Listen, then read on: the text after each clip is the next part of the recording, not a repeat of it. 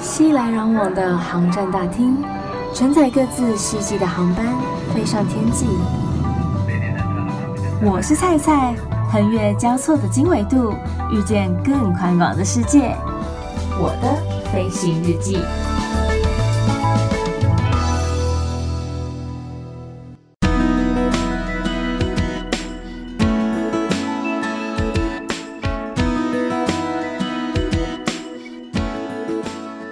Welcome board，欢迎收听我的飞行日记，我是空姐菜菜。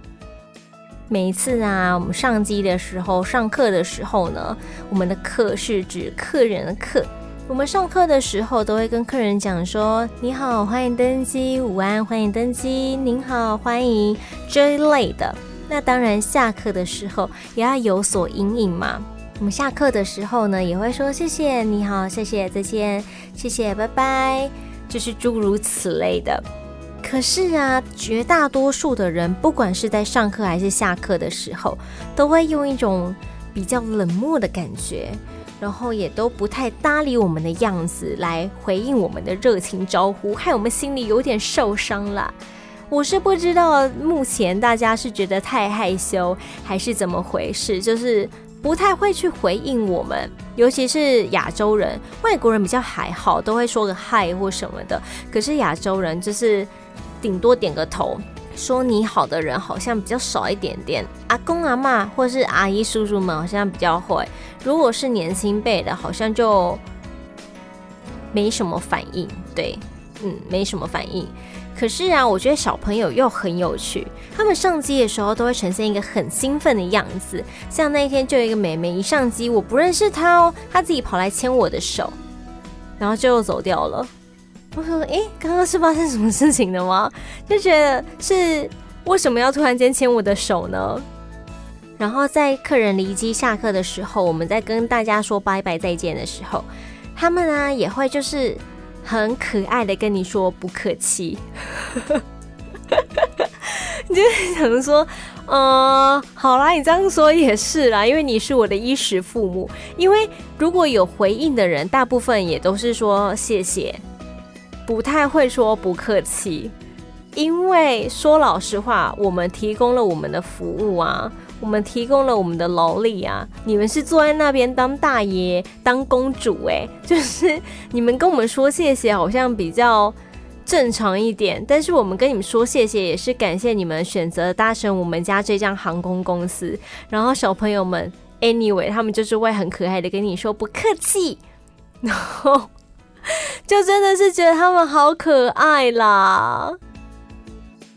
话说啊，如果说要带小朋友出国啊，真的好像绝大多数大家都会以日本为首要的目标，尤其是嗯冲绳，然后福冈，因为航程比较近，然后不会说需要搭太久的飞机。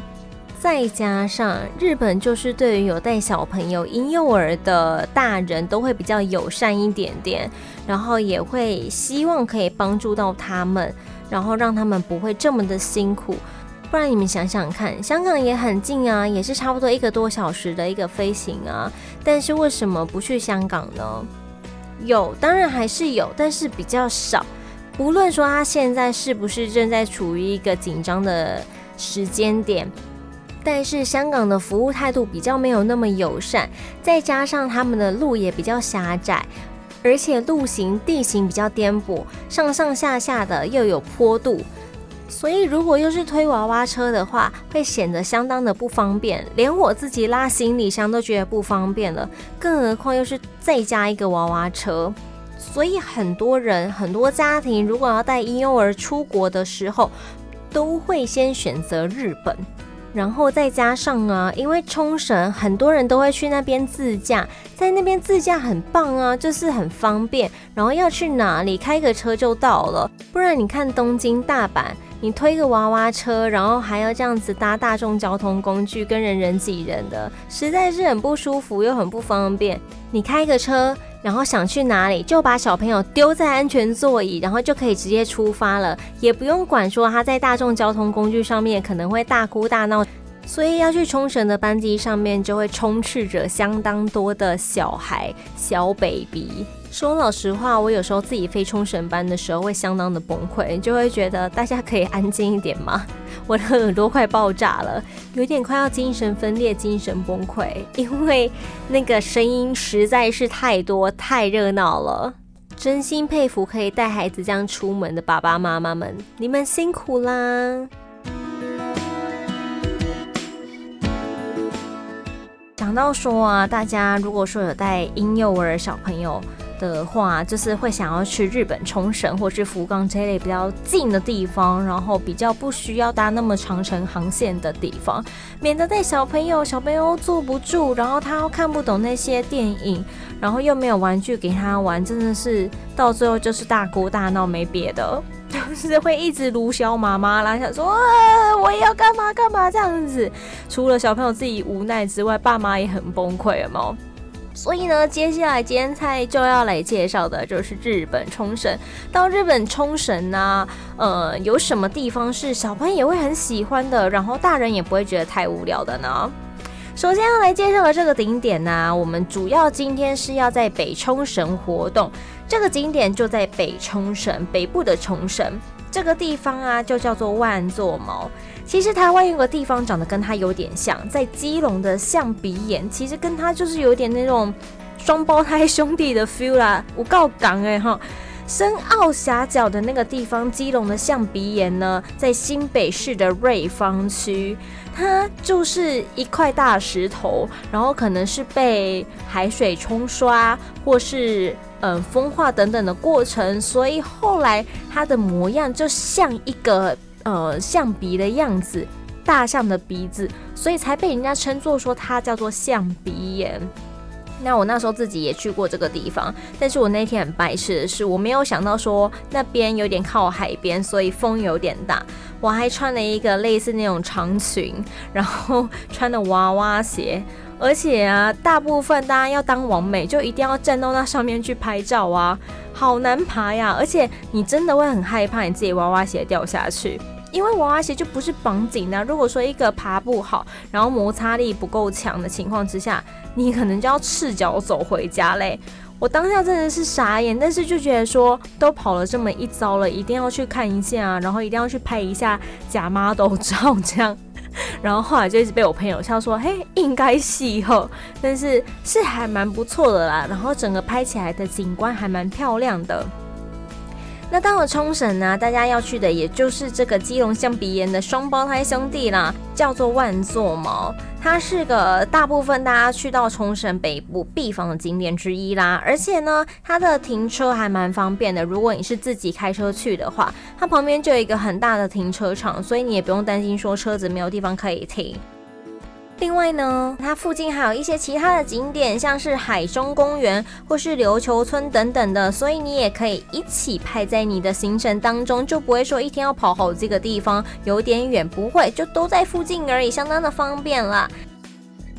那其实啊，它这个地方除了因为它的造型很特别，很多人会来观光，然后拍照留念、参观等等的。这个万座毛同时也是韩剧《没关系是爱情呀》的取景点，所以有一些呃可能会 follow 韩剧的粉妹啊，都会到这个地方来看一下，说当时到底这个地方是怎么取景的，然后设想一下自己是当中的主角，然后在这边拍一个类似剧照的概念，也是相当有趣。然后可以比拟的一个呃手法。那万座毛这个名字到底是怎么来的啊？其实“毛”这个字呢，在冲绳的方言当中具有草原的意思。而万座毛的起由，就是因为在古代琉球国王造访的时候，赞叹这里说：“原来这个是个万人可以乘坐的毛呀。”也就是万人可以乘坐的草原呀。所以因为这样子，才得到这个名字，说叫做万座毛。那万座毛头号必看的重点就是这个地方有珊瑚礁隆起，然后如象鼻般的一个断崖。相信有许多小朋友到了这边，一看到那个石头、那个断崖，就说：“妈妈，妈妈，那是大象的鼻子啊！” 非常的拟真、啊。那而且呢，在这里的海水相当的透彻，可以直接嗯肉眼见到这些珊瑚礁。如果天气好的时候啊，你可以席地坐在那个草原上面，享受片刻的悠闲，然后看看边边，呃，清澈的海水，然后美丽的风景，也是蛮惬意的。但是切记要在天气好的时候。我去了两次，然后呢，第一次天气非常好，我们在那边玩耍，然后不断的拍一些无微不微的照片。可是我第二次去的时候，风大的要命，还下雨，没有到很大，但是微微的飘雨。哦，那拍起来的照片真是不得了啊！每一个都像鬼一样，头发都吹得乱七八糟的，很像贞子还是什么之类的，就是整个人都看不到脸呐、所以切记一定要在天气好的时候再到这座万座毛，你才可以享受到这种碧海蓝天的惬意哦。如果你到了冲绳的万座毛啊，你可以去走一下它的步道，它的步道视野非常的好，而且你可以直接从它的步道，然后拍到雄伟的象鼻岩，也就是它的万座毛，然后伫立在这个蔚蓝的大海上面，特别的壮观。而且你来冲绳就一定要来欣赏这般超强的海景啊，不然你来冲绳干嘛？很多人来冲绳就是来玩水的，然后来看海的，格外的舒坦，然后心情也会辽阔许多。如果说啊，你要拍万座毛这个象鼻岩的话，它的最佳拍摄时间是在早上，因为顺光的关系，可以帮那个断崖的轮廓拍得相当的清楚。但是如果说你要下午来拍的话，也是可以啦，只是它会有一点点逆光，所以因为逆光的关系，它就比较难拍摄，考验大家拍照功力的时候啦。现在大家拍照的那个设备都非常的齐全呢，有些人呢还会拿单眼、类单什么等等之类的，所以完全是考验大家拍照的技术啊。另外啊，万座毛除了可以欣赏象鼻岩的风景之外，它同时也是冲绳赏夕阳非常著名的一个地方。尤其是呢，在日落的时候，会在断崖的海平面上呈现出一抹光晕。想象出来那美好的画面了吗？我已经想象出来了。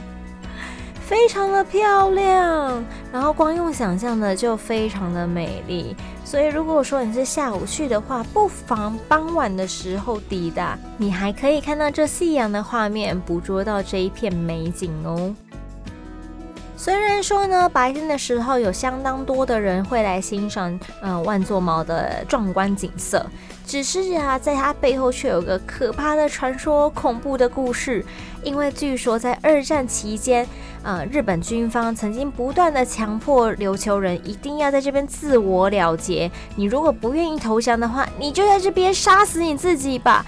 所以呀，大家都说这边的阴气好像有点特别的重，不仅常常有一些灵异事件发生，还有人会在这边寻短。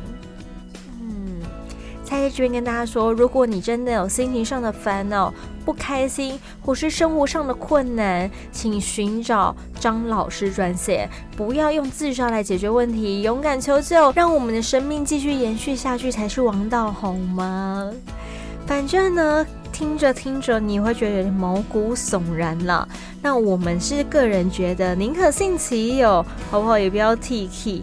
如果说呢，你自己胆子比较小一点点，或是体质比较敏感的朋友们，尽量不要在晚上的时候来到这个地方，还是利用白天的时候来看，你才可以看到更漂亮的景色哦。好了，转换一下心情呢，我们继续往步道前面前进呢。在另外一边，在象鼻岩的另外一侧呢，有一栋船型的建筑。这栋船型建筑是评价很好的 ANA 万座毛滨洲际酒店。这个酒店是全日空航空所经营的，感觉相当的高档。至于价格，哎，就不得而知啦。不过我想应该也是不便宜啦，尤其是它又是在一个这么。令人向往的地方，无论住在哪一个房间，你都可以看到非常漂亮的海景，心情上一定特别的疗愈啊！除了这个船型建筑之外，旁边还会有两块凸起来，中间系上一条绳子的夫妻岩，那条绳子叫做柱连绳。这两块夫妻岩呢，则是当地人的信仰圣地。总之呢，这座万座毛虽然场地不是很大啦，但是却是经典到不行的冲绳景点了。很多人到了冲绳的北部，一定一定会来这个地方来拍拍照，然后来看一看。停留的时间大约三十到四十分钟左右就蛮够的了。然后当地那边也有洗手间，所以如果大家嗯可能需要小便的话，也可以直接在那边赶紧解决。旁边也有一些小商店，所以如果你想要买一些比较有冲绳风味的欧米亚给，像是帽子啊、服装、拖鞋等等的，也可以在这边买到自己喜欢的东西哟。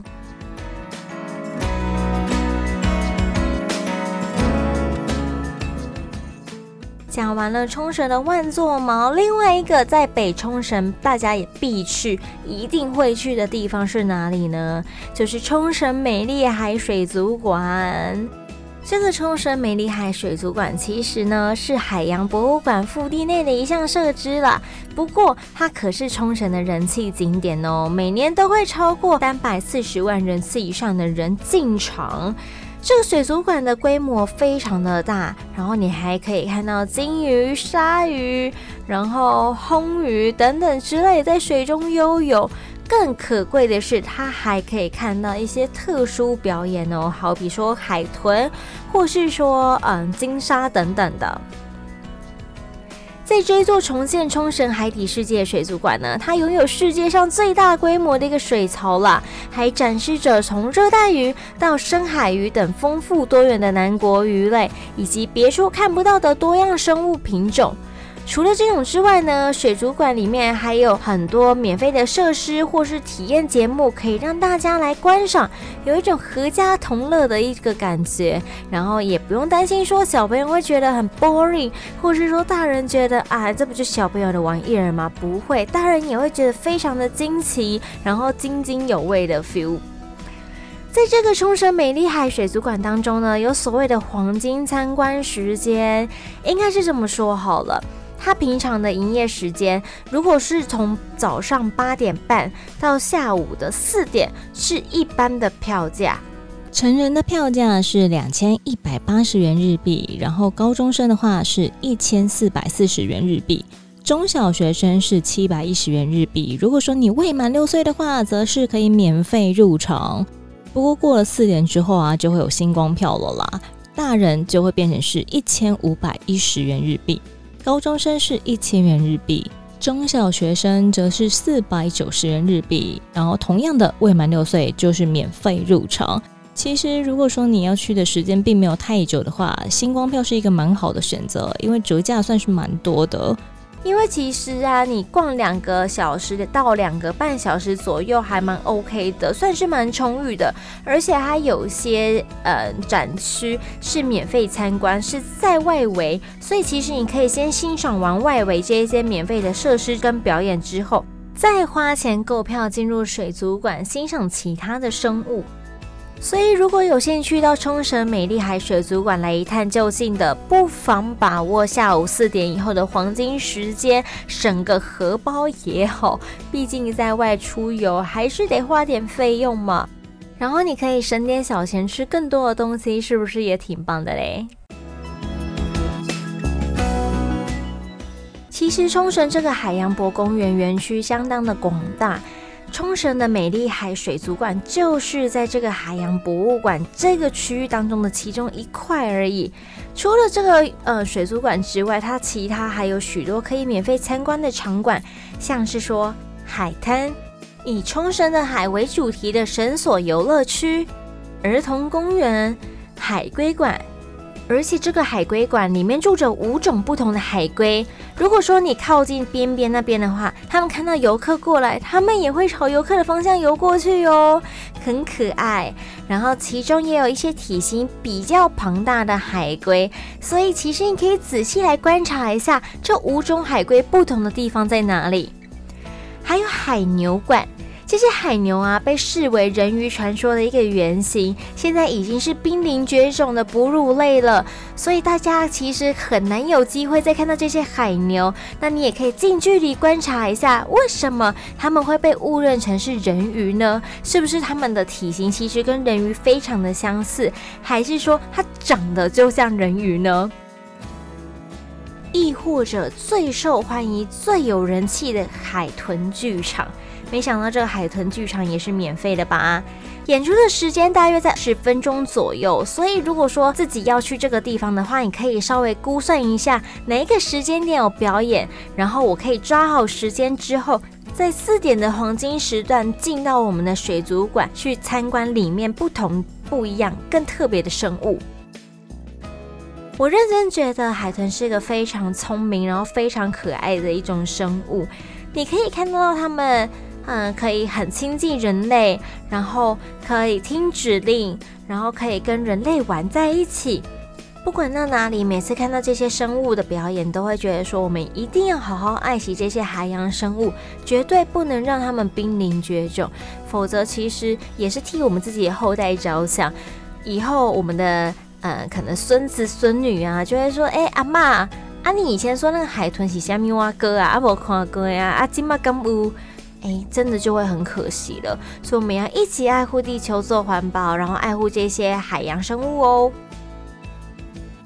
除了上面讲的这些免费体验活动以及表演活动之外，欢迎进到我们的美丽海水族馆，有一个黑潮之海的鲸鲨喂食表演以及解说活动。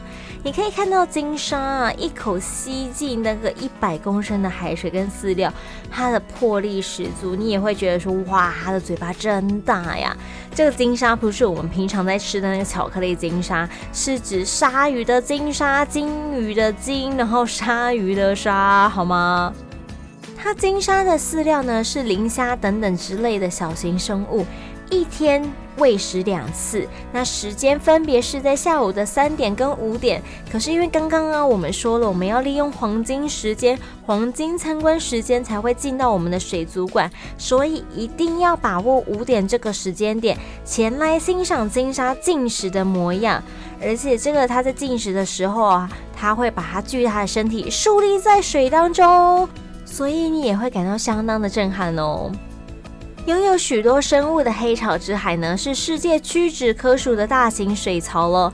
它是高十公尺、宽三十五公尺、长二十七公尺，拥有七千五百立方公尺的大容量，而且它的亚克力板则厚达六十公分，就是以防像是鲸鲨这一类的鱼大力的冲撞它，然后不小心把它冲破了，这个水族馆还得了啊！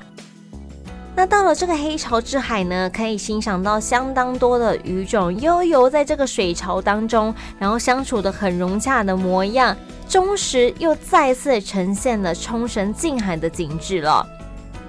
除此之外，这个海洋博物馆所外在的本部厅也是著名的夕阳景点哦。可以在这边看到橘色余晖，然后有美丽的夕阳喷着，有着“夕阳之花”的美称。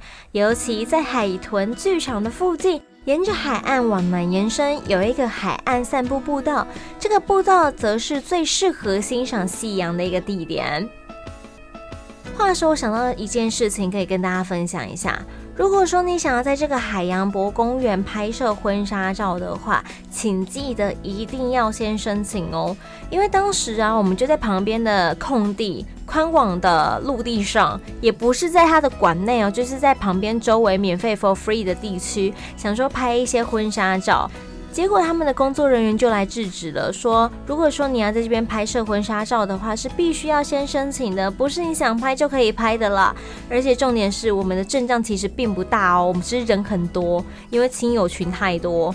然后新娘穿的婚纱也不是那种很大很蓬的，就是小小件全白纱，然后有个头纱就这样子而已，非常的简单，但是还是被注意到了。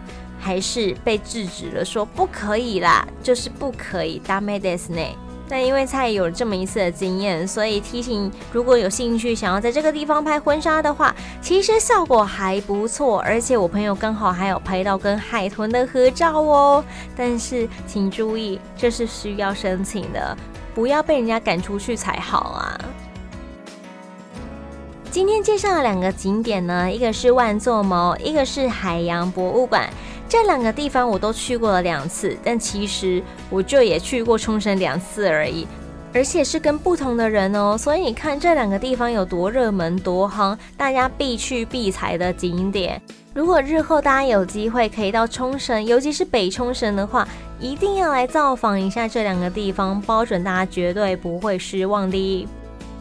讲着讲着，我又好想再去看海喽。如果你喜欢今天的节目，欢迎到 Apple Podcast 给予五颗星的评价。Enjoy 的朋友们也可以用电脑下载 iTunes 给予评分哦。倘若你有其他更好奇、更想知道的地方，或者说你想要更贴近一点我的生活的话，也都欢迎上 Facebook 或是 IG Instagram 上面，请你搜寻“我是菜菜”，欢迎登机。我是菜菜，欢迎登机，按赞、留言、私讯、分享。预祝大家每一天都 Happy Landing，我们下次见。